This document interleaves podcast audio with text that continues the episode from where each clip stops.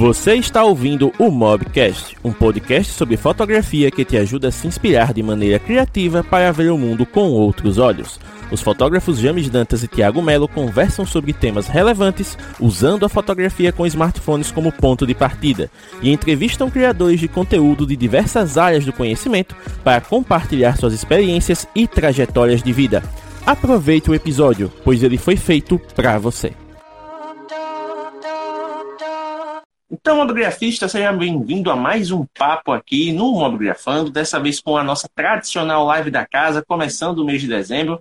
Hoje com a presença aqui do Tiago, que está feliz, sorridente, sem touca, né? Justamente porque hoje vamos falar sobre um assunto que o agrada, porque a gente vai falar justamente sobre jornadas duplas de trabalho.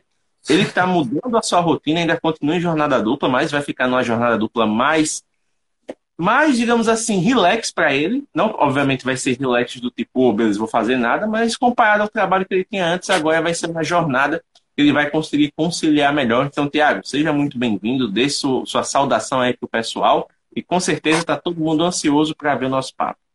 Ah, salve, salve, mobigrafistas! Bom dia, boa tarde, boa noite para quem estiver no podcast.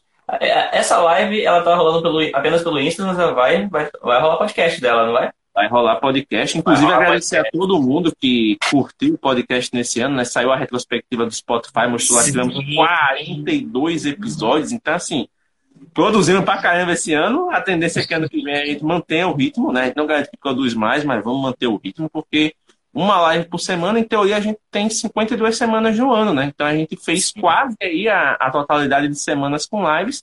Lembrando que a gente tem as nossas pausas estratégicas. Gente tem, inclusive, na semana que vem, a gente vai comentar a respeito da programação do Mobigrafando para dezembro e que vai deixar vocês assim com uma pulga atrás da orelha, com o cabelo em pé, porque vai ser uma coisa que a gente nunca fez antes. Inclusive, o Thiago tá com essa expressão de espanto, porque eu tô com, eu marquei desde cedo para conversar com ele e não deu tempo ainda. Então, quando ele ouvir a ideia, na aí, aí que ele vai endoidar de vez, porque ele sabe que.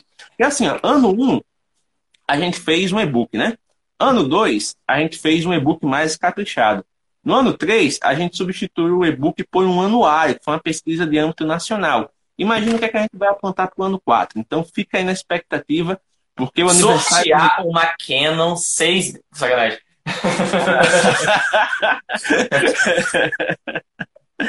é, é. Só, só, se, é, só, só, Não, brincadeira. Vamos sortear a Nikon da Karina, aí tudo certo. Aí, aí você quer acabar com o meu relacionamento, né?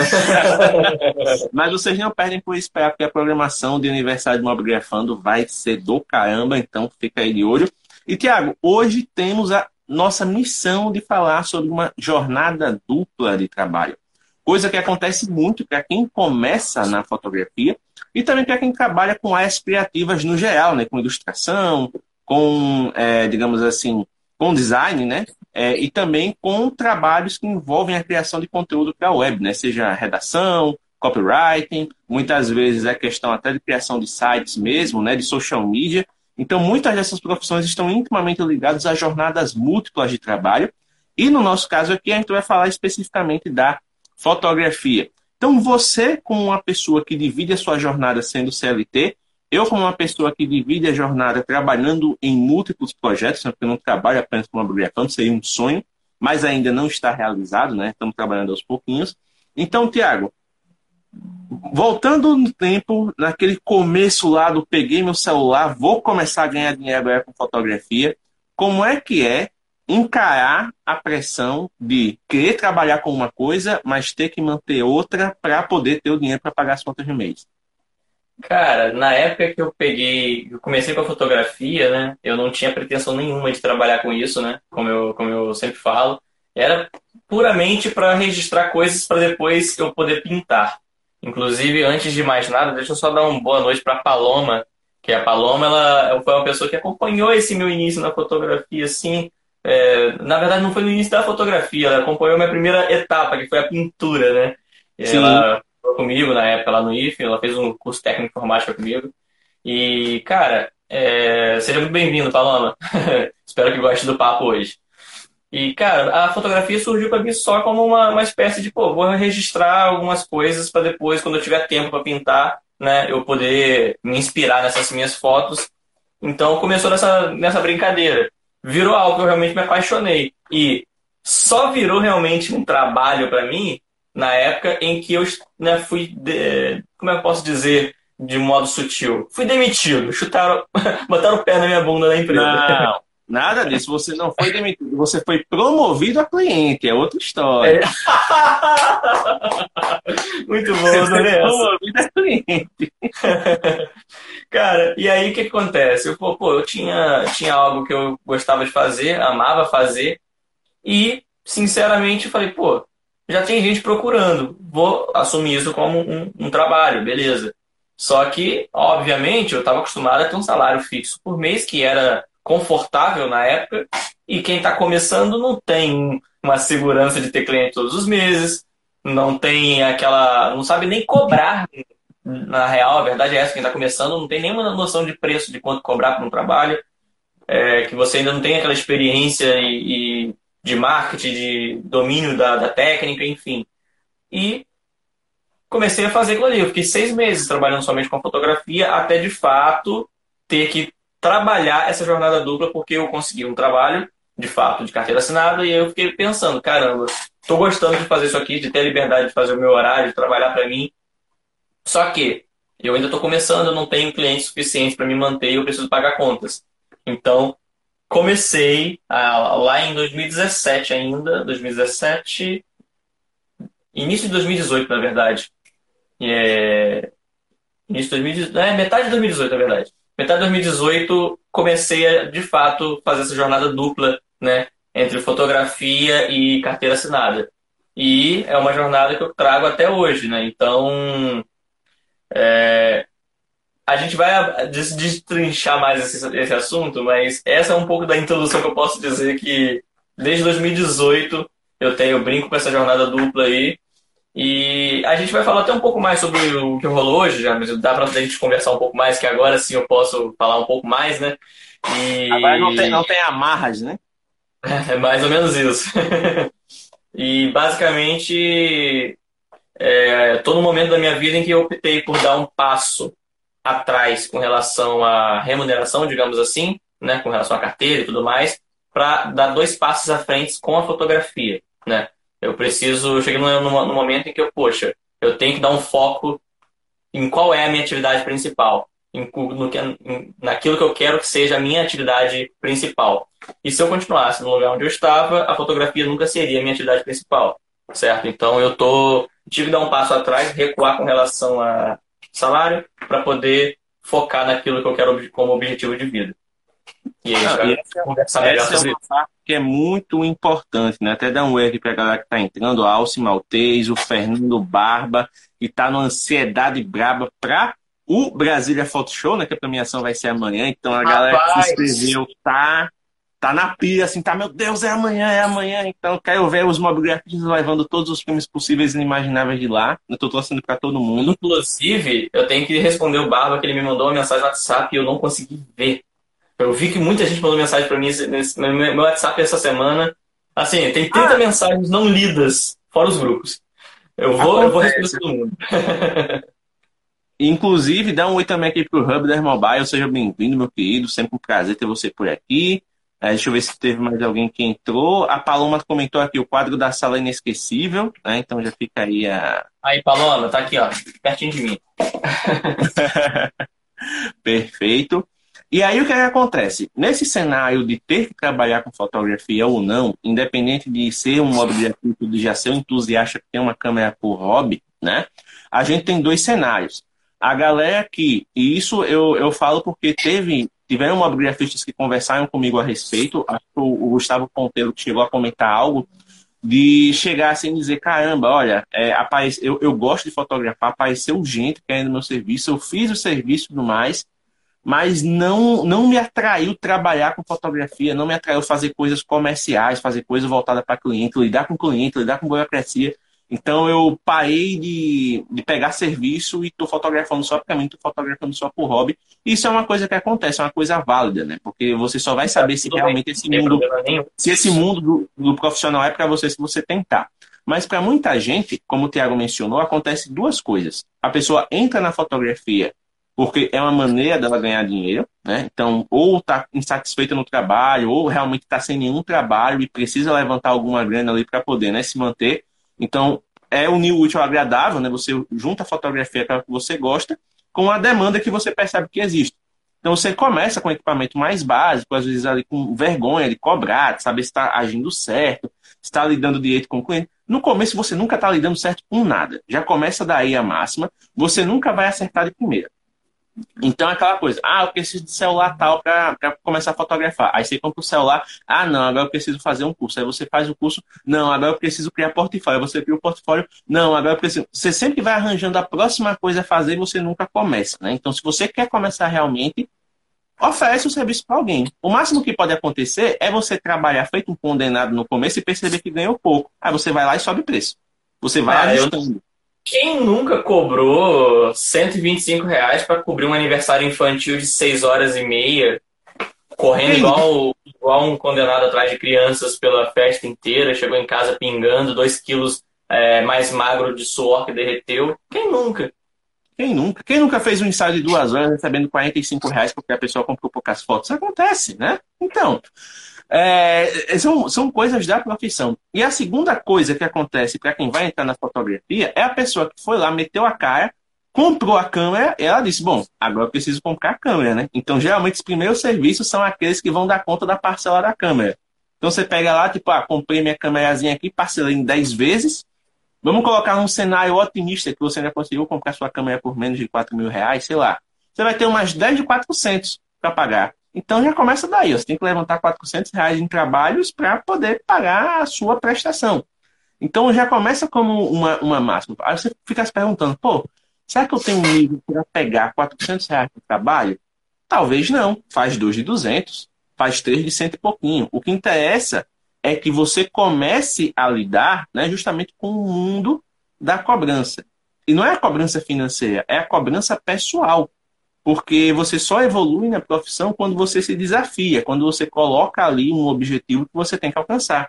No caso do Tiago, né, como ele sempre fala, no começo ele teve que enfrentar um, uma resistência gigante, porque a galera que fazia sensual, a galera que fazia com câmera.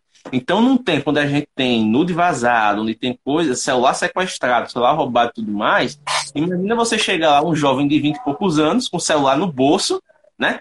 O, o, look do Thiago trabalhar, toquinha, camiseta, chegar lá, então, galera, vamos fazer nosso ensaio aqui agora. Então, brincadeira da parte, né? São coisas que é, você começa com um pensamento: eu quero fotografar e ganhar dinheiro. Mas quando você entra no mundo do profissional, você percebe que não é apenas fotografar e ganhar dinheiro, você tem que trabalhar diversas etapas até chegar no sim do cliente. E na verdade não é no sim, é nos sims. Porque ele tem que dizer sim, eu quero o seu trabalho, e sim, eu quero pagar o que você está cobrando. Porque até nisso é, é muito difícil. Cara, e, e, isso é uma etapa né, que para quem está começando é, é bastante complicado, e o que desmotiva muita gente, porque, por exemplo, olha a Karina aí, ó, ela deve estar provavelmente no ônibus. É, ela tá, ela tá ah. tá o que a gente tá combinando. É Natal, botou vermelho, tudo certo. Fundo preto e blusa vermelha, é isso. Exato, padrão, padrão. Deus, boa viagem, venha com segurança. Boa é... viagem. E, cara, assim, quem está começando, cara, é, é muito complicado essa questão de, desse início, né? Porque é muito desmotivador né, em boa parte das vezes, né? Porque, por exemplo, eu vou dar, vou, eu vou colocar o meu serviço como exemplo aí que eu, né, eu entrava às seis e meia da manhã na empresa e muitas das vezes eu estava saindo 17 horas, 17h30, 18 horas, de modo padrão. Fora os dias que o James já cansou de me ver e mandou mensagem WhatsApp pra ele, ó, cheguei agora, isso era 20 horas, né, 20, 20 horas e 30. Então, assim, é, imagina a pessoa que trabalhou esse tempo inteiro, tá esse tempo inteiro na rua como atividade principal e tá querendo começar em alguma outra atividade, como por exemplo a fotografia. Isso. Aí ela tem os finais de semana para fotografar. Só que ela vai fotografar no final de semana, ela só vai ter tempo para editar durante a semana. E ela tem que chegar em casa cansado, tomar um banho, vai comer alguma coisa, né? Porque ninguém é de ferro. E aí sim, com todo o cansaço do dia, parar em frente ao computador para começar a editar as fotos. Ou Quem está começando, pior, tem que começar a estudar mais ainda para poder evoluir a sua fotografia. Não é só fotografar, nem todo mundo é autodidata, né? Então vai ter que começar a estudar, aprender, ler, fazer cursos online, é, treinar, praticar edição. Então, assim, é muito desmotivador para quem está começando em vários aspectos. Porém, é, é nesses momentos que a pessoa que realmente quer, ela vai se provar. Ela vai buscar métodos de, de conseguir adaptar aquilo no seu horário, ou tomar uma decisão, né, como chegou no momento da minha vida que eu tive que tomar essa decisão, optar por ter um, né, achei uma oportunidade de trabalho com um salário reduzido, porém com uma carga horária um pouco, né, menos tensa, então vai me dar um pouco mais de qualidade de vida para eu poder me dedicar à fotografia, é, me dedicar ao mobigrafando, me dedicar às minhas outras atividades sem ser trabalho. Né? Então, é, muitas das vezes vai chegar em um momento da sua vida que você vai ter que optar por, por fazer escolhas né, que vão definir para qual caminho você vai seguir. E se aquilo realmente mexe com você e você quer seguir aquilo ali como realmente trabalho, vai exigir sacrifícios. Né? Então, assim, eu já vi muita gente que, pô, chegou, guardou uma reserva, né, tinha uma reserva guardada na poupança, em investimentos, e chegou Ou então recebeu o, o auxílio, né, depois da... O auxílio. É, ou, por exemplo, como eu fiz, cara, quando eu saí da empresa, da, da, da antiga empresa que eu, né, na época eu não trabalhava ainda com fotografia, eu decidi investir uma boa parte da rescisão na fotografia. Eu entrei pagando curso, eu, eu peguei o dinheiro da rescisão, paguei curso, comprei equipamento. É, de, deveria ter deixado uma parte guardada para me segurar nesse período caso não desse certo.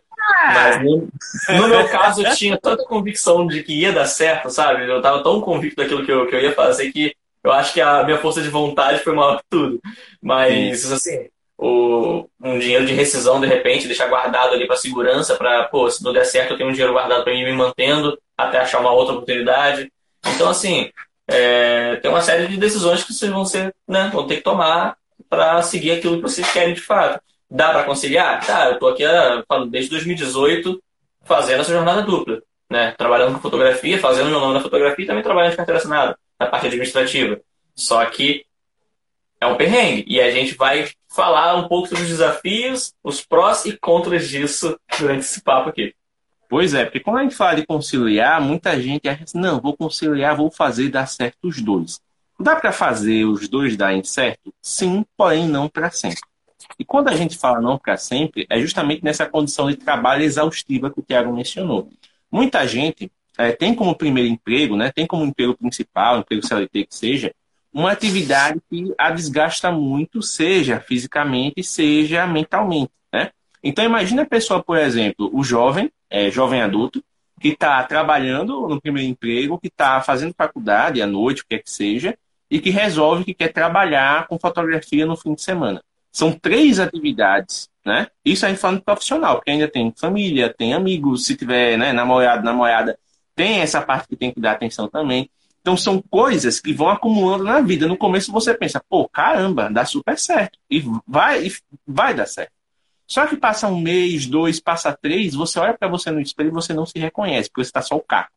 Você está de um jeito que você não tem energia para nada, você está irritadiço, você olha para o seu trabalho e diz, velho, que merda, eu vou ter que trabalhar. Aí você olha para o fim de semana e você diz, velho, que merda, eu vou ter que trabalhar. Aí você, enfim, você vai ficando desgostoso da, da vida, né? Aconteceu isso comigo em 2017, quando eu não trabalhava com fotografia ainda.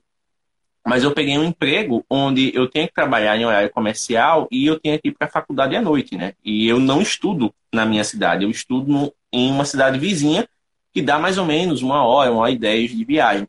E aí, para pegar o, o, transporte, né? O transporte, ele, a, último, a última parada dele, uma das últimas paradas dele dentro da, da zona urbana é justamente em frente à minha casa. Então eu, eu tinha que sair do trabalho às seis, mas eu fiz um acordo né, com meu chefe na época e eu saía do trabalho às cinco. Só que eu saía do trabalho às cinco cortando uma hora do meu almoço. Então, tipo, o horário que seria ali o meu horário de descanso eu não tinha. Então já ia ficando pilhado.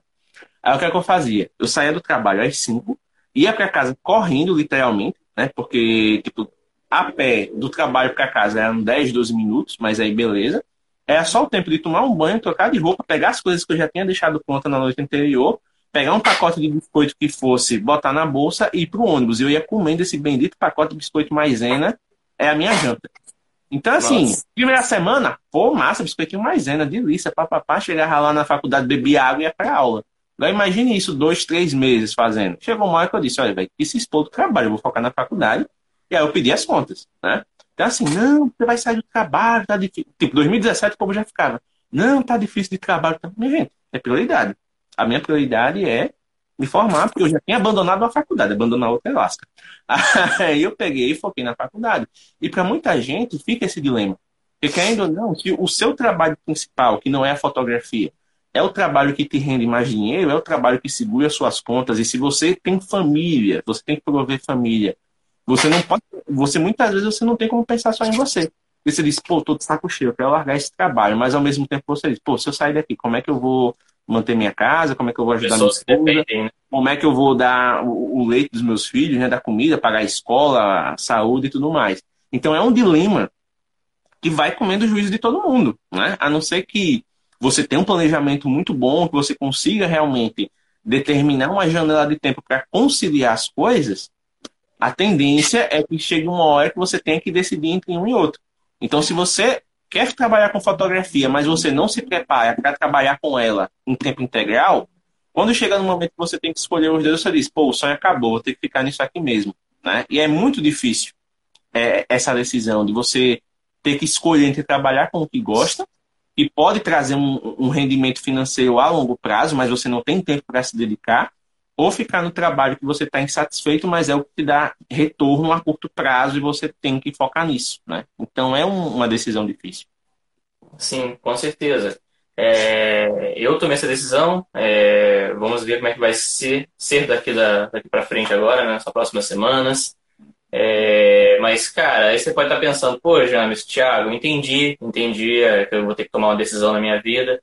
Mas como que eu vou tomar uma decisão se eu nem sei se isso aqui vai dar certo ou não, né?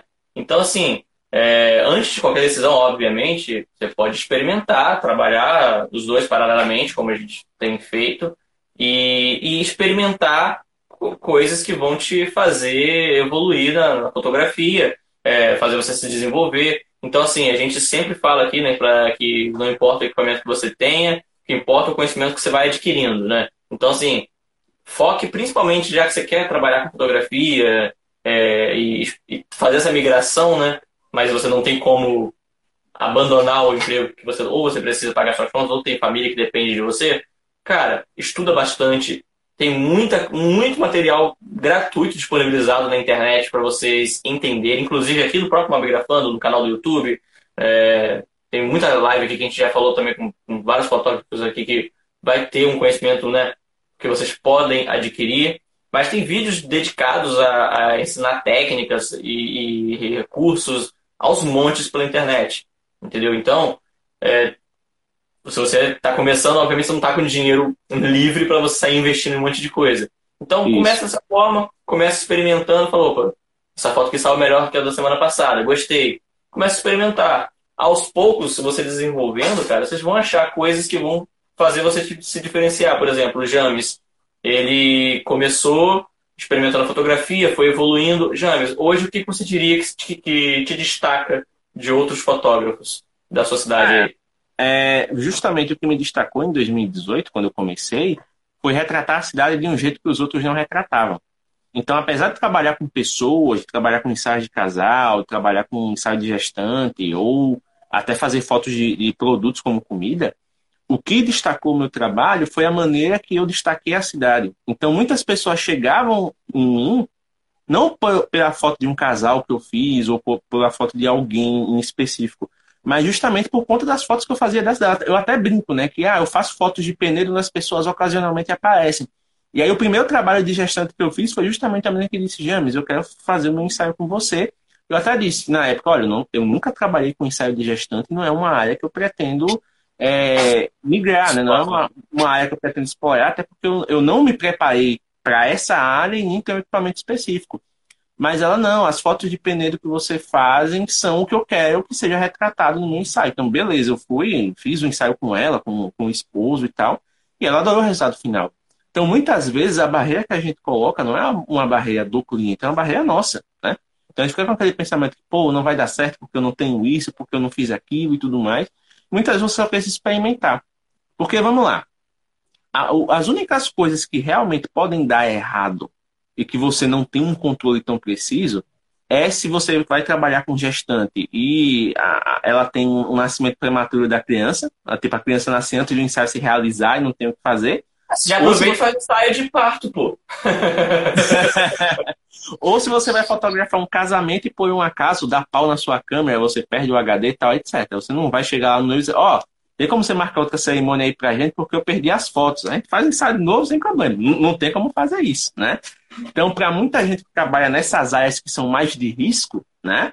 Dá um medo, dá um frio na barriga e tal. Mas se você vai trabalhar com ensaio, vai trabalhar com produto, muito, muitas dessas coisas, com jeitinho, com, dá para você remarcar. Eu já tive cliente, por exemplo, que é, é, é, eu não cobrei as fotos, é, foi um, uma parceria que eu fiz com a cerimonialista daqui e foi um sorteio, né? Essa cliente ganhou essas fotos.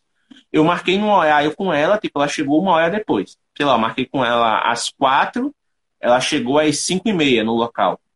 Aí eu digo, olha, é, não tem como a gente fazer as fotos porque a luz foi embora. Não tem mais luz. Tipo, o sol já estava naquela penumbrazinha, já estava se escondendo no horizonte e tal. Ela digo, vou mostrar para você. Peguei, pedi para ela fazer uma pose normal, fiz a foto e mostrei para ela, vendo? Por mais que eu me esforce aqui, por mais que eu use flash, não vai ficar legal. Vamos fazer o seguinte, vamos remarcar, porque aí você já vem preparada para isso, né? Você fala com sua esposa, tiver que deixar as crianças com, com os avós tal, já deixa, e aí a gente faz. Então ela entendeu o porquê precisava chegar na hora. Muitas vezes o cliente não faz sacanagem com você porque ele é malandro ou porque ele é mau caráter. É porque ele não entende a importância da instrução.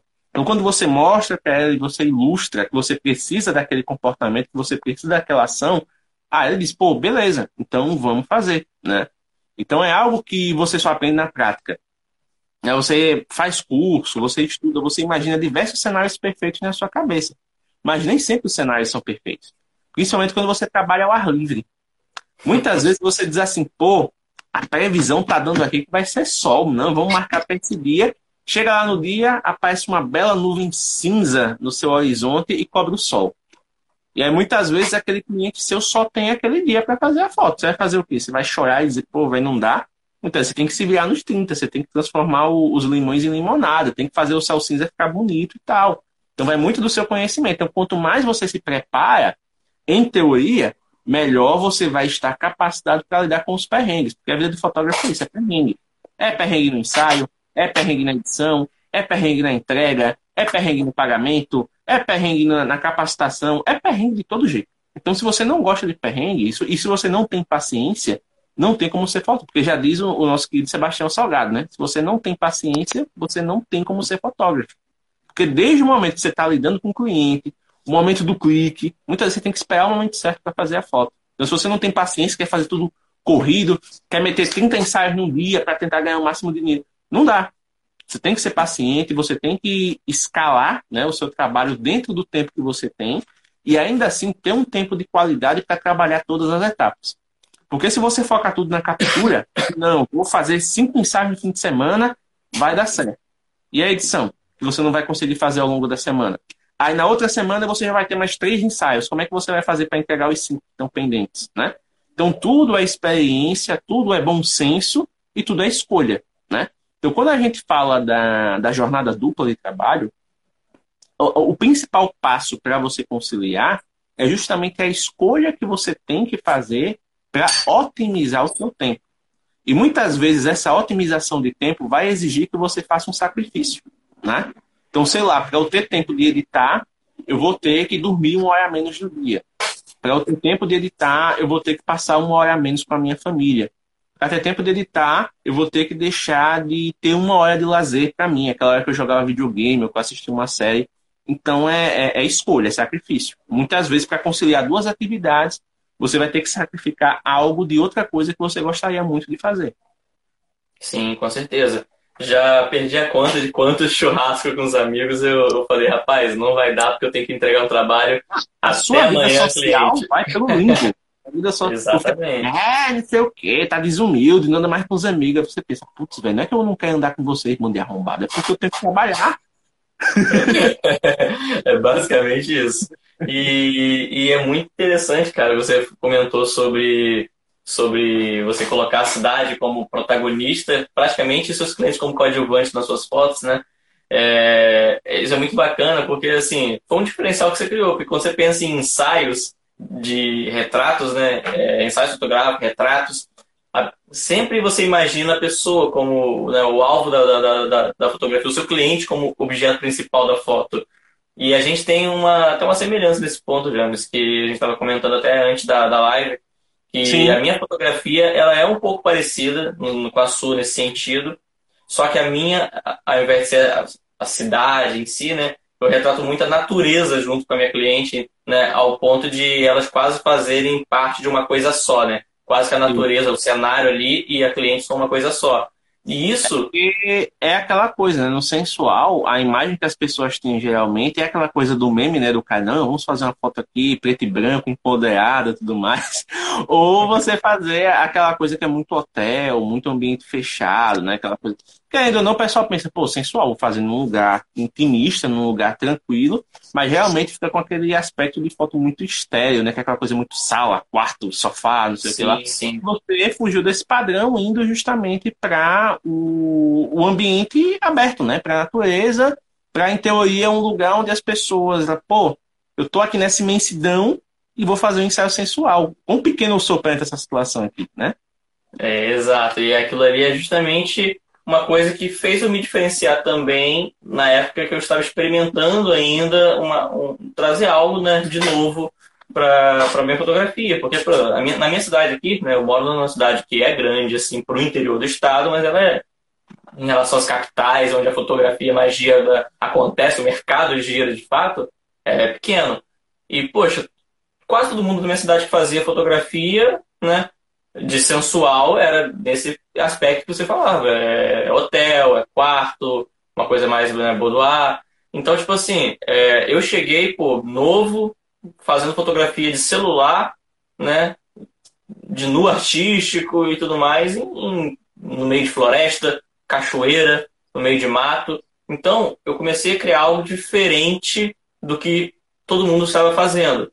E isso talvez no meu início foi fundamental para eu criar uma base de pessoas que começaram a me acompanhar. Porque como, tipo assim, calma aí, isso aqui é campus, porque todo mundo também conhece Campos, porque Campos é a maior cidade do interior do estado do Rio. Uhum. Só que, territorialmente falando, é a maior cidade do interior do estado. Só que a parte de cidade mesmo de Campos é, é assim, é, é, imagina que esse quadro aqui, esse enquadramento meu aqui é o território de Campos. E a parte da cidade mesmo é a minha cabeça. Olha a quantidade ah, então, que tem para explorar. campos e território é uma full frame, mas em cidade é uma crop. É, exatamente, exatamente. então, cara, isso aqui tudo em volta para explorar é cachoeira, lagoa, praia, floresta, campos de eucalipto. Tem muita coisa para explorar que a galera, pô, a galera fica focada em cidade, praia, cidade, praia. E eu fui fugir do óbvio, fui explorar todos os outros lugares que tem na cidade, em que envolvem natureza, no, no artístico com celular. Então, poxa, isso aqui é campus, né? Por causa da hashtag campus dos Goitacazes. Não, calma aí, isso aqui é campus. Aí olhava, pô, fotografia com celular no artístico, como é isso? Como assim? Então, isso criou uma certa identidade para mim na época, que fez a galera se identificar com o meu trabalho, começar a acompanhar, gerou curiosidade, despertou o interesse e virou uma bola de neve, né? E, consequentemente, eu estudando bastante, fui evoluindo meu trabalho. Então, assim, uma dica que eu posso dar para quem está começando nessa jornada dupla é encontrar algo que faça o seu trabalho diferenciar dos demais. Porque isso é fundamental. Eu fiz uma pergunta para James brincando antes de começar a live. A gente é canal pequeno, James. A gente não, não pode falar nome de marcas que acho que não toma, não toma nenhuma pancada. Ah, a gente tá no, tá no Insta, nem tá no, no YouTube, agora eu lembrei. Cara, eu fiz uma pergunta pro James no início, da, antes de começar a live, que foi, cara, qual é a empresa que escreve o nome do cliente no copo de café? A Starbucks. Todo mundo, todo mundo aqui vai pensar na Starbucks.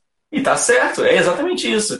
Cara, o que a Starbucks fez não é só a ah, criou um diferencial. Ela criou um diferencial que fez todo mundo lembrar dela por ser justamente a única marca que faz algo fora do convencional, né? Se eu pensar em, pô, qual é a empresa que tem né, o nome do cliente na lata de refrigerante? É a Coca-Cola. Você pensa na Coca-Cola. É... Vamos ver se eu, já eu não sei se é um cara tão cervejeiro para isso, mas quando você pensa em cerveja com limão dentro, qual que você pensa na hora? A Corona. Corona. Por quê? Existem várias explicações do porquê da Corona né, ter, ter o limão ali e tal. Só que o, que importa é que criou-se uma identidade com aquilo ali. Né? Criou-se uma identidade. Você já lembra da marca por ter algo diferente das outras. Calma aí, isso aqui é diferente das outras. Né? Então, assim, é... o diferencial para quem está trabalhando com, seja lá o que for. Você viu que eu falei de café, falei de cerveja, falei de refrigerante, coisas completamente diferentes, mas o diferencial continua em todas elas. Então, assim, tudo aquilo que você faz que diferencia o seu trabalho dos demais vai chamar atenção e vai ser lembrado, né? Então, você está começando agora, cara, procura alguma coisa que você possa olhar e falar, putz, ninguém está fazendo isso aqui, cara. E eu acho que se eu fizer, eu acho que eu faço bem. Experimenta. Se você gostar, segue essa linha. E eu não estou falando isso de fazer algo mirabolante. Você pode, às vezes, na maneira como você está editando, na maneira como você está capturando as suas fotos, experimente, experimente, tente algo diferente. Entendeu? Porque isso. isso aí vai fazer você criar uma identidade. Como o James criou a identidade de registrar a cidade, como eu criei uma identidade, né? É, obviamente fotografando no artístico com celular na natureza. E, pô, a gente tá falando disso, gente. Ah, mas isso é, hoje em dia muita gente faz, Thiago. Mas a gente tá falando disso lá em 2017, 2016, 17, 18. Entendeu? Então, hoje em dia tá bem mais popularizado. Mas em 2017 ninguém fotografava sensual e nu com celular. Então, e os que fotografavam não tinham uma fama tão boa, né, Jones? Exatamente. Né? Essa questão do celular ser usado para trabalhos, como você falou, hoje é muito mais comum. Né? Você tem vários grandes fotógrafos que usam smartphones nas suas é, publicações, nos seus projetos, ou até mesmo criando coisas para outras marcas, né? como é o caso, por exemplo, de cineastas que são contratados para fazer cada lançamento né, dos iPhones, é, de influenciadores que recebem produtos para testar, integrar no, no, seu fluxo de trabalho. Então, hoje, a gente olha para o smartphone e diz: caramba, realmente é uma ferramenta que eu posso usar para trabalhar. Mas 2016, 2017, até 2018, é ainda um negócio, ah, pô, você vai fotografar com celular, isso vai ficar uma merda, vai ficar uma bosta, não vai adiantar nada. Então, assim, quem viu essa oportunidade é, acabou se destacando. Né? A gente tem como exemplo aí a, própria Marcela Veloso, né? o, é, o, o, perfil do meu iPhone, que depois ela transformou quando ela passou a fotografar com câmera também. Então ela passou 3, 4 anos da vida dela fotografando com iPhone. Né? Ela começou com um iPhone 7 Plus, depois migrou para um XS, aí começou a colocar lá as lentes moments, os equipamentos e tudo mais, ela começou a avançar dentro é, da proposta que ela tinha. Né? A gente tem o próprio Tiago aqui fazendo fotos de no artístico usando o modo Pro do Zenfone 3.1, né? Não é nem o modo automático, é o modo Pro, fotografando mesmo, regulando o ISO, exposição, caramba todo. Então, o, o que a gente sempre diz, smartphone é ferramenta. Eu até me deparei, me deparei com um caso, né, essa semana, de como eu trabalho com suporte, né, de, de alunos para um outro criador, então tinha lá justamente no curso de, de fotografia de, de, smartphones uma aluna que estava em dúvida porque ela, poxa, Estou aqui na minha cidade, minha cidade é pequena, mas eu tenho. Estou é, fazendo o curso, tenho o, o A21, né, acho que é o A21S que ela tinha.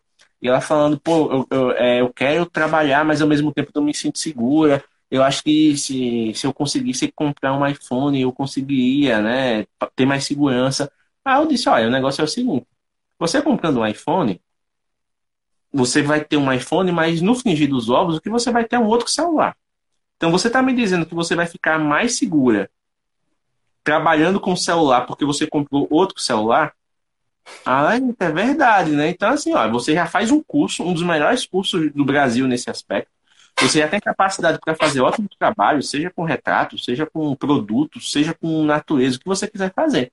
O que falta é só você dizer, olha, eu vou tentar. Porque insegurança a gente vai ter até tentar. A gente não aprende a andar de bicicleta tirando as rodinhas sem ter medo de cair. Né? Porque a gente já está acostumado ali na, na rodinha, já está equilibrado. E quando tira a rodinha, o, o, centro, o ponto de equilíbrio muda. Você fica, pô, você dá aquela bambeadinha, mas você só consegue equilibrar se você continuar pedalando. E com a fotografia é a mesma coisa. Quanto mais você clica, mais você fica seguro da sua técnica. E quanto mais você se coloca à disposição dos clientes, aí é que você pega é, o trejeito de trabalhar com pessoas, né?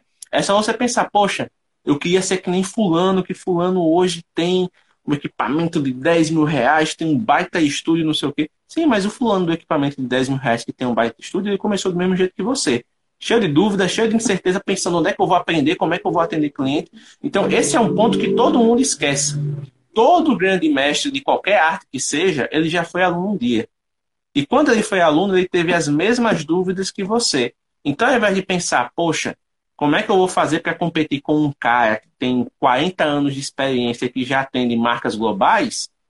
Pensar como é que eu faço para ter a mesma curiosidade que ele teve como estudante, né? Uhum. Então é uma é uma coisa que você não pode comparar laranjas com maçãs. Você tem que comparar Sim. laranja com laranja. Então, Exato. se você está com dúvida no começo, compare a sua trajetória com o início da trajetória de outras pessoas que você admira. Porque quando você vai evoluindo, você vai percebendo que muitas coisas são mais neuras da sua cabeça do que dificuldades reais, né? E quando a gente fala justamente da, da conciliação de atividades, é uma coisa mental. Como a gente falou, você vai ter que fazer escolha. E muitas vezes o que impede você de conciliar é que você não quer fazer essa escolha. Porque essa escolha vai fazer com que você perca algo prazeroso da sua vida, como a gente já mencionou. É uma hora que você deixa de passar com seus amigos para poder ter um trabalho, é uma hora que você deixa de sair com a sua namorada porque você vai usar o fim de semana para trabalhar. É um, uma hora que você deixa de ficar com seu filho porque você vai estar tá lá é, emitindo orçamento, proposta para um cliente. Então, infelizmente, acontece. Mas aí é aquela coisa, você só vai ter certeza que você quer seguir na fotografia se você se permitir trabalhar com fotografia. E se você tiver que trabalhar com fotografia enquanto faz outra coisa, essa escolha tem que ser muito bem feita. Né? Você tem que dizer, pô, apesar disso aqui, eu vou me arriscar. Apesar disso aqui, eu vou fazer. E você tem que se preparar para os dois cenários. O cenário, caso dê certo, e caso dê certo, você vai ter que mudar a sua vida. Você vai ter que, pô, vou pedir minhas contas lá no emprego, vou agora estruturar o meu negócio de fotografia, não vou ser mais um, um fotógrafo aventureiro, eu vou ser um fotógrafo profissional. Então, vou ter que abrir e-mail, vou ter que é, ter contrato, vou ter que investir nos equipamentos que faltam. Se já tiver condição, vou pegar um ponto comercial. E muitas vezes você nem precisa, você pode usar sua própria cidade para fotografar, né? Trabalhar com ensaio externo. Você vai fotografar nas praças, nas cidades, nas praias, nas florestas, enfim, uma ideia. E os clientes vão querer, porque tem demanda para isso. Se você quer ser um fotógrafo de estúdio, pô, você vai ter que montar um estúdio legal. Não precisa ser um estúdio meio abolante, mas um estúdio legal, com a iluminação certa, com os fundos corretos, com um ambiente aconchegante para você receber seu cliente, com segurança para você poder trancar e ir para casa e não chegar no outro dia terem levado tudo. Né? Então são coisas que você tem que ir elaborando passo a passo. Mas até chegar nesse estágio, você tem que se disponibilizar a trabalhar com fotografia, às vezes no momento em que você já está fazendo outra coisa da vida. Né? Então é, é, é, esse ponto que, querendo ou não, é a virada de chave para muita gente. Pô, eu estou fazendo isso, mas ao mesmo tempo eu quero começar uma fotografia. Então eu vou começar. Eu, James, eu acho que assim, o grande. Tem, tem, um ditado né, que muita gente, muita gente fala, que eu acho que se encaixa muito nisso, é que, é, é que o ser humano ele, ele tem medo da, do novo, né, do, da incerteza. E aí vem aquele ditado, né, que mais vale um pássaro na mão do que dois voando, né? É, então, assim, muita gente prefere se agarrar a essa, a essa máxima, né, e pensar que, poxa, mais vale eu garantir que meu emprego de que eu já estou acostumado, que eu estou trabalhando direitinho, estou indo bem, do que tentar arriscar fazer isso e dar errado. E, cara, esse pensamento de mais vale um passo na mão que dois voando, eu não concordo mesmo, porque por muitas vezes, por ter esse pensamento, você acaba deixando oportunidades incríveis passar por ter medo de arriscar. Por ter medo de arriscar, por ter medo de, poxa, eu queria muito fazer isso, mas eu não vou fazer, porque eu não sei se vai dar certo. Então, assim, o, fa o, o fato de você não tentar, você já não conseguiu, saca? Você pode tentar e não conseguir, mas ali você tinha uma chance. Agora, se você nunca tentar, você não vai conseguir nada. Entendeu? E, cara, aquele friozinho na barriga, aquela incerteza se algo vai dar certo ou não, isso acontece até mesmo com a gente que já trabalha com fotografia. Hoje, já eu já, já tenho o quê? Quatro anos de fotografia? Cinco anos? Não, o começo. Assim, se eu for contar profissional, foi junho de 2018. Então, 19, 20, 21. Três anos. Três anos e meio. É, então. Profissionalmente, você está mais ou menos na mesma caminhada que eu. Três anos. Cara, eu já tô três anos. No início eu tava né, brincando ali, testando, não tinha tanto domínio. Hoje, por exemplo, para fazendo o artístico, eu tô bem assim, eu, eu, sou confiante naquilo que eu faço. Já tenho experiência na, na área. E mesmo com toda a experiência, no início desse ano, eu fui fotografar uma, uma, uma cliente que, cara, ela simplesmente fotografou com os melhores profissionais do estado, não só do estado, da região, né? Porque ela já fotografou com, com, com fotógrafos incríveis de São Paulo, é, fotógrafos incríveis da capital, lá do Rio. Cara, quando eu fui fotografar essa mulher, que ela chegou pra mim e falou que ela queria fazer um trabalho comigo, eu dei uma tremida na base, que eu falei, ok. Aí eu fotografo muita gente que já fotografou, né, fotografou com outros fotógrafos e tudo mais. Só que assim, eu tô, vou fotografar agora uma mulher que já está acostumada com os melhores profissionais que eu conheço. Então, bater uma insegurança é natural, é natural do ser humano. Só que eu poderia arranjar alguma desculpa de que eu não teria oportunidade naquele dia, minha agenda estava fechada e fugir daquela, daquela responsabilidade, daquele Aquela compromisso, bronca, né? né? Por medo de, pô, não conseguir dar conta do trabalho e, sei lá, minha reputação ser queimada por não conseguir fazer aquele trabalho. Ou eu posso aceitar aquele desafio e falar, ok, se, eu, se ela fotografa com os melhores e ela quer fazer o trabalho comigo, significa que ela está me considerando, né, no mesmo nível daqueles caras. Então, beleza, eu vou fazer o meu trabalho, vou dar o melhor que eu posso aquilo ali. Tem duas maneiras de você chegar a situações, entendeu?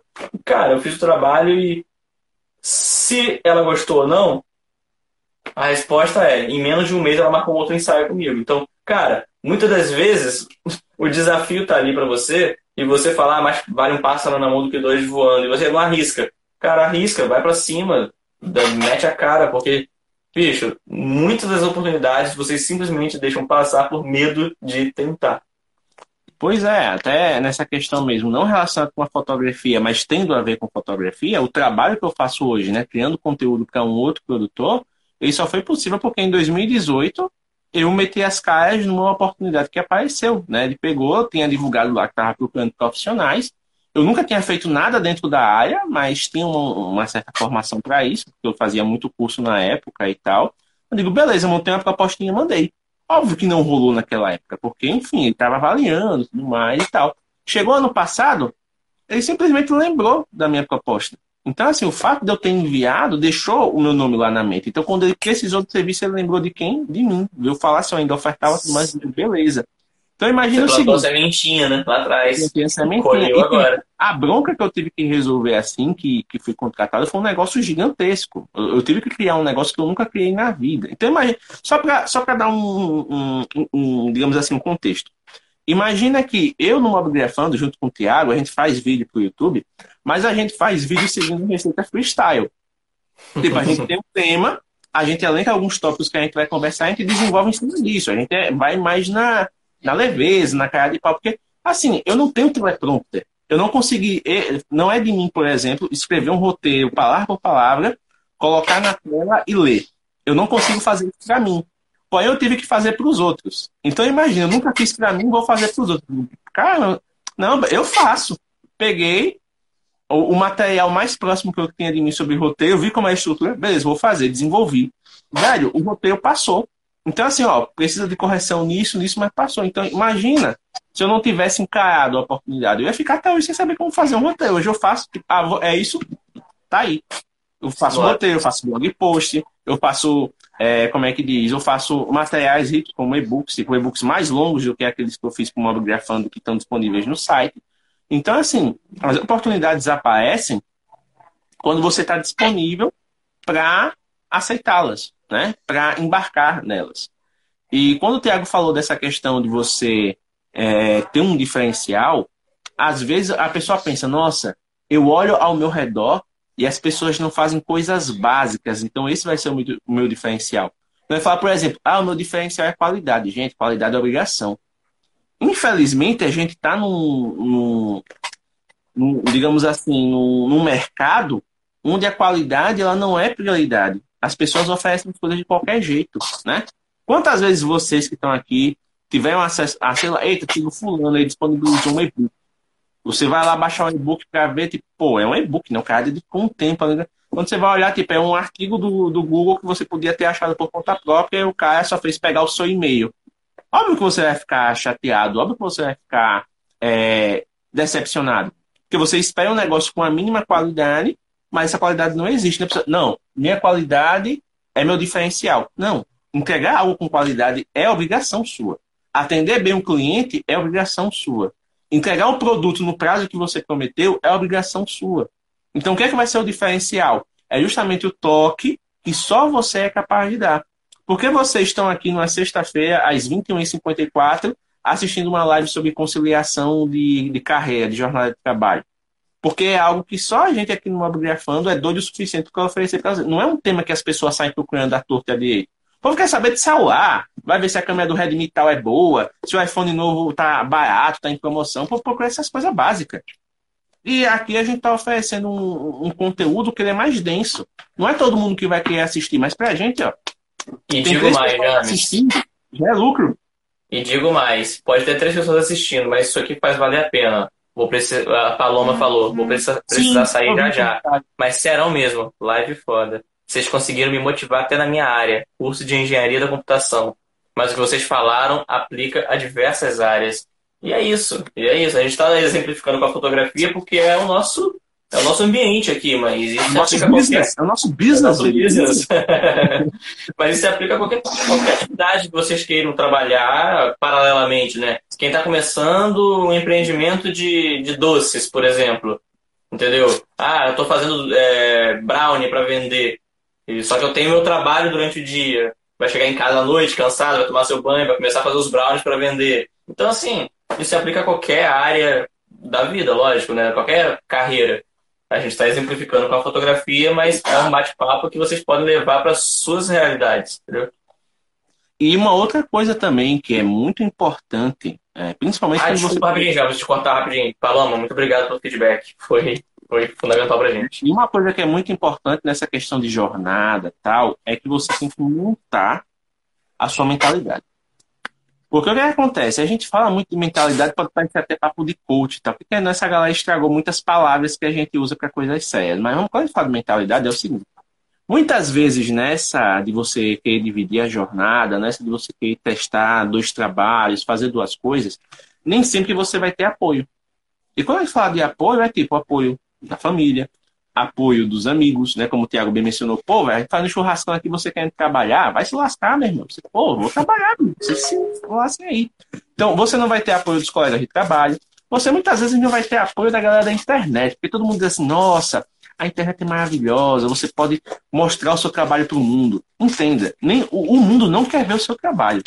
A realidade é essa. Quando a gente abriu aqui o Mobigrafando, quem é que queria ver foto de celular, meu gente? Pelo amor de Deus. Já tinha página aí, já follow, já tinha coisa. Ninguém quer ver foto de celular. O que foi que eu fiz? O que foi que eu fiz? Beleza, ninguém quer ver ainda. Então eu vou convencer, vou convencer essas pessoas não apenas a ver, mas a querer ter as suas fotos expostas aqui. Então, é tudo parte de uma mentalidade. Se você não tem apoio, seja o seu próprio apoio. Porque se você não acreditar naquilo que você faz, não são os outros que vão acreditar. Muitas vezes, como a, a gente mencionou, as pessoas estão acostumadas com o cenário que elas vivem. Então, o, a pessoa que vive de festa, a pessoa que vive no trabalho, que ela tem, há, sei lá, 10 anos e ela nunca pensou em mudar de carreira, a pessoa que, tipo, muitas vezes, a sua família, ela não, não te desmotiva porque seu mal. É porque ela não conhece outra realidade. Na cabeça dela, o, o bem que ela faz para você é motivar você a procurar algo estável, a procurar algo que, né, CLT, mesmo que seja um salário mínimo. E muitas vezes você sabe que isso não é para você, mas se você deixar isso entrar na sua cabeça, aí você diz, pô, realmente, né? Vai dar certo não, então vou deixar para lá.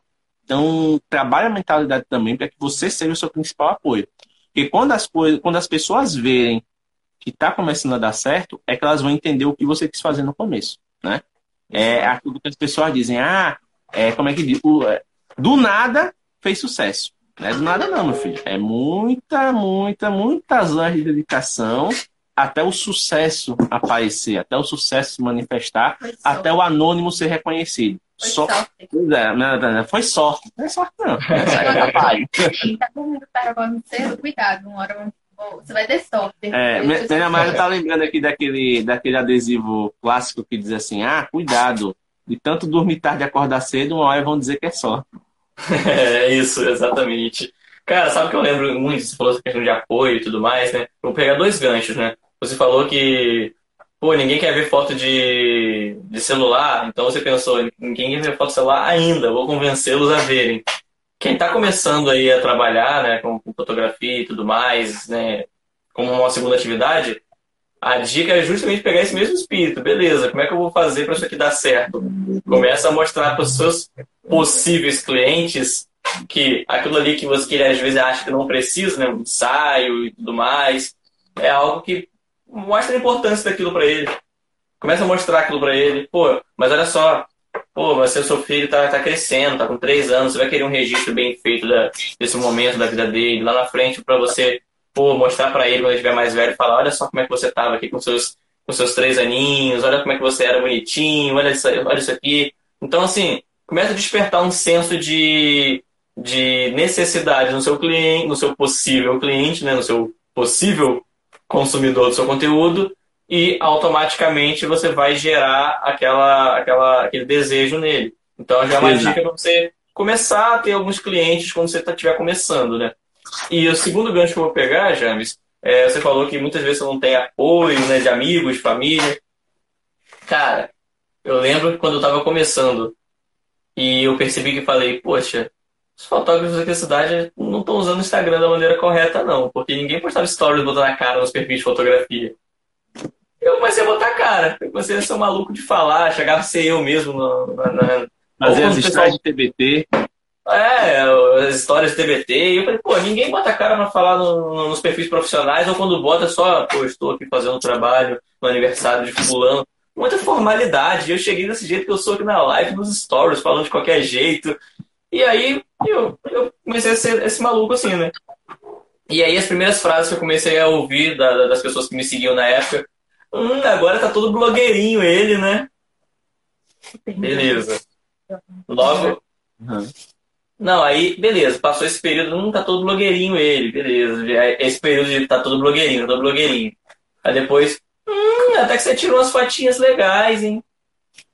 Aí beleza, depois no sentido de, ei, quando que você vai me chamar para fazer umas fotos? Quando precisar de modelo. quando precisar de modelo. Aí, depois, né? Ah, nem, nem dá muita moral, ó, nem dá moral mais pra gente, não sei o quê. Então, tipo assim, nem, nem fala mais. Então, é aquela pessoa que só, sabe, ela descredibilizou no início, debochou no segundo, né? Aí depois, quando viu que o negócio estava começando a dar certo, tentou se aproveitar, né? Se oferecer para ser fotografado. Então, muitas vezes você vai ter esse tipo de pessoa na sua vida, né? A questão é você confiar naquilo que você está fazendo e, e encontrar as pessoas certas que vão ter te dar o apoio, as pessoas que são família, que não vão apoiar por diversos fatores, entender também os motivos deles, porque muitas vezes a família não está dando, tá dando apoio porque não gosta, não quer que aquilo dê certo, mas porque não conhece essa realidade, né? Muita gente não conhece a realidade da fotografia, a realidade da internet. Então, o importante é justamente a gente ter o nosso foco naquilo que a gente quer, no nosso objetivo. Palavras para desmotivar vão ter aos montes e palavras para motivar também vai ter aos montes se você procurar nos lugares certos. Pois é, e uma coisa que é muito importante também para manter essa, essa mentalidade, essa motivação em alto, porque motivação não é aquele negócio que você vai no uh, uh, e sai, né? Não. Esses eventos aí é, é balela, né? Você sai, é aquela coisa, aquela motivação, tipo, você vê um, um evento de três dias de palestra, você sai naquele gás, tipo, pô, eu vou mudar o mundo, Aí você volta para sua casa, pisa no computador, a primeira coisa que você vai fazer é a mesma coisa que você faz sempre. Ir abrir um joguinho, ir assistir uma série, ir chegar seus e-mails no trabalho, responder tudo, e chega no outro dia você pensa, pô, eu tenho que chegar no trabalho às sete, né? Então, assim, a melhor motivação que você pode ter é justamente definir uma meta para cumprir, né? Então, nesse caso, pô, beleza, eu quero fotografar, eu sou autodidata, então qual é a meta que eu vou ter na semana? Eu vou achar um material mais completo possível gratuito. Porque quando a gente fala de material gratuito, a gente tem aos montes. E é essa desvantagem do material gratuito. Por a gente ter aos montes, muitas vezes a gente não consegue encontrá-los numa sequência lógica. Você vai achar um material muito bom, às vezes, sobre composição, aí do nada você vai ter a pessoa falando sobre é, estratégia de venda, você, pô, mas eu tô vendo ainda como dominar minha câmera, como é que eu vou ficar cá agora? Então você tem que ter um foco imenso para poder focar no material gratuito de uma maneira que faça sentido para o que você está vivendo. né? Aí qual é a vantagem de você ir para um curso? O curso ele entrega uma linha do tempo para você acompanhar formatada. E muitas vezes essa linha do tempo, ela é trazer. Não é uma pessoa que chegou assim, tipo, pesquisei no Google, vou montar isso aqui assim, tá bom. Não, é uma coisa que foi baseada na vivência dela. Quando você pega um curso de um profissional renomado, aí você pensa, pô, vou pagar 200 reais, 500 reais, mil reais no curso. Para muita gente é caro, e é claro, você pensa no, no, na cifra, né? Tipo, mil reais no curso. Porém, você tem que pensar em quais são os benefícios, o quanto de tempo você vai economizar por estar estudando aquele conteúdo formatado e por, por exemplo, estar fazendo parte de uma comunidade com pessoas que estão afim do mesmo que você. Você vai ter contato com o instrutor do curso, seja ele qual for o profissional que você admirar, né, e você quiser comprar, e você vai ter acesso à comunidade. Então é um monte de pessoas empolgadas, querendo mudar a vida, querendo aprender aquilo ali, que muitas vezes vão ser o apoio que você não tem em casa, que você não tem com os amigos, que você não tem com, com quem quer que seja. Então é, é pesar na balança. Pô, eu não tenho dinheiro, mas tenho tempo, vou ter que investir meu tempo. Não tenho tempo, mas tenho dinheiro, vou ter que investir meu dinheiro crescer em alguma profissão, desenvolver alguma coisa, é investimento. Ou de tempo ou de dinheiro. Você tem que ter justamente em mente o que você vai poder investir no momento. Exatamente. E tudo aquilo que você investe, você naturalmente acaba dando mais valor porque você não quer perder, né? É, é exatamente isso. E, cara, é bem essa linha, velho. É bem essa linha. É... Acho que. Eu acho que eu consegui concluir todos os meus raciocínios sobre essa jornada dupla. Sem dúvida, acho que a gente falou muito bem até. É, é uma live foi, mais... uma, uma live muito bem planejada esse tema, né, James? Ah, a muito bem o improviso, porque não é assim. Não, o, James, o, James ele chegou para mim e falou: ia live da casa hoje, tudo certo, vamos, vou, vou pensar em um tema para elaborar, para a gente poder abordar mais tarde. Eu falei: eu estava no meu emprego, no meu último dia de trabalho, e falei: cara, Vamos falar sobre conciliar a jornada dupla? É resolvido. E o pior é que assim, a, a, muitas das melhores, dos melhores conteúdos que a gente faz vem desse, dessas conversas mais espontâneas, essas coisas Sim. mais. É, mais justamente espontâneas. E ter é, esse papo com vocês toda sexta, independente de quantos estejam aqui, de quantos estejam interessados, de quantos vão ver depois, enfim, é muito bacana. Porque olha só o nível de raciocínio que a gente conseguiu construir a partir de uma coisa que é simples. Né? Não é que seja simples do tipo, poxa, dá para dá pra resolver. Né? É porque é uma coisa que muita gente encara. Né? É uma realidade que muita gente vive. Né? Seja a jornada dupla de dois empregos, ou a jornada dupla de trabalhar e estudar, ou a jornada dupla de estudar e ter que conciliar com alguma obrigação que você tem em casa. Então todo mundo tem múltiplas coisas para fazer. E muitas vezes essas múltiplas coisas impedem você de fazer aquilo que você quer fazer de verdade. Então, como é que você concilia aquilo que você já tem com aquilo que você quer adicionar, com aquilo que você quer realmente buscar, correr atrás? Porque não é só dizer assim, ah, vou fazer e vou ver no que vai dar. Seria muito bom se a gente pudesse tudo na nossa vida. Não, vou ver no que vai dar. Se não gostar, beleza, valeu. Muitas vezes esse gostou, valeu, ele custa, né? Custa tempo, custa saúde, custa sanidade mental e por aí vai. Então, a, acho que é a grande máxima de você poder conciliar duas atividades, sejam elas quais forem, é o quanto você consegue priorizar o que você quer realizar e o quanto de saúde mental você vai disponibilizar para isso, né? Qual é o limite aceitável que você está ali para se desgastar? Porque você vai perder um pouco da sua sanidade no processo, muitas vezes até um pouco da sua saúde, né? Tiago, que tá aí, não deixa mentir, o cara tá com o quê? Tá com 26 anos? Tu? 26 anos. 26. Quantas doisinhas nas costas já surgiram aí nesses três ah. anos? Quantos dias eu não tive dor nas costas, é mais fácil contar. Exatamente. Então a gente tem aí a, tem os ônus e os bônus, né? Dessa profissão maravilhosa que é a fotografia. Porém, a dedicação que você vai colocar nisso vai fazer com que os bônus sejam maiores, né? principalmente quando você constrói algo embasado. Então, acho que o grande aprendizado que a gente pode ter dessa noite é que, um, você tem que ter um objetivo claro, dois, você tem que ter um plano para poder cumprir esse objetivo, né? então você vai esquematizar lá quais são os passos que eu vou ter que fazer para poder chegar nessa meta que eu tenho. E três, o quanto, o quão disposto você está para correr atrás e fazer com que os benefícios sejam maiores do que os empecilhos. né? Então é, é basicamente isso para concluir a live de hoje. Pô, se isso aí tivesse na Twitch agora, rolava um corte massa da, desse trechinho final aí. Caraca! Vamos deixar, qualquer coisa a gente deixa como áudio, aí bota uma artezinha, movimento assim e tal, e compartilha depois. Dá, dá, dá, pra, dá pra adaptar. Mas bom, geralmente quando a gente tá com menos recursos é que a gente filosofa mais. Com certeza. Ô, James, adorei o papo de hoje. Acho que a gente cumpriu o propósito. E mais uma live que eu me senti assim, mega à vontade fazendo. Foi um bate-papo muito massa. E, como sempre, né? Prazer ter sua companhia aqui. Pois é, cara. É mais um, mais um mês que a gente começa né, com o Super Papo. Lembrando que na segunda-feira ele vai estar disponível aí nas principais plataformas de podcast, Spotify, Deezer, Google Podcasts, Apple Podcasts, Anchor, enfim, o que você tiver aí de, de agregador de podcast, o papo vai estar disponível. Semana que vem temos mais uma live. A gente ainda vai decidir se vai ser uma live da casa extraordinária ou uma live com convidado. Mas é muito claro que seja uma live da casa extraordinária, porque a gente vai ter muita novidade do Mobigrafando para poder comentar. E vai ser um negócio assim que vai explodir cabeças. Já adianto logo, porque os planos que a gente tem para esse quarto aniversário vão ser, ó. Vocês vão ficar assim, não, não acredito que esses malucos estão fazendo isso. Mas vai ser top. Então é isso, Thiago. Vai lá buscar a Caína, aproveita a é, noite. Tem que lá né? buscar ela.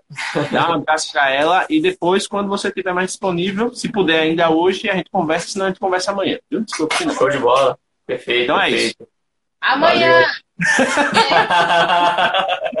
amanhã, tô um mês e meio sem brincadeira, amanhã.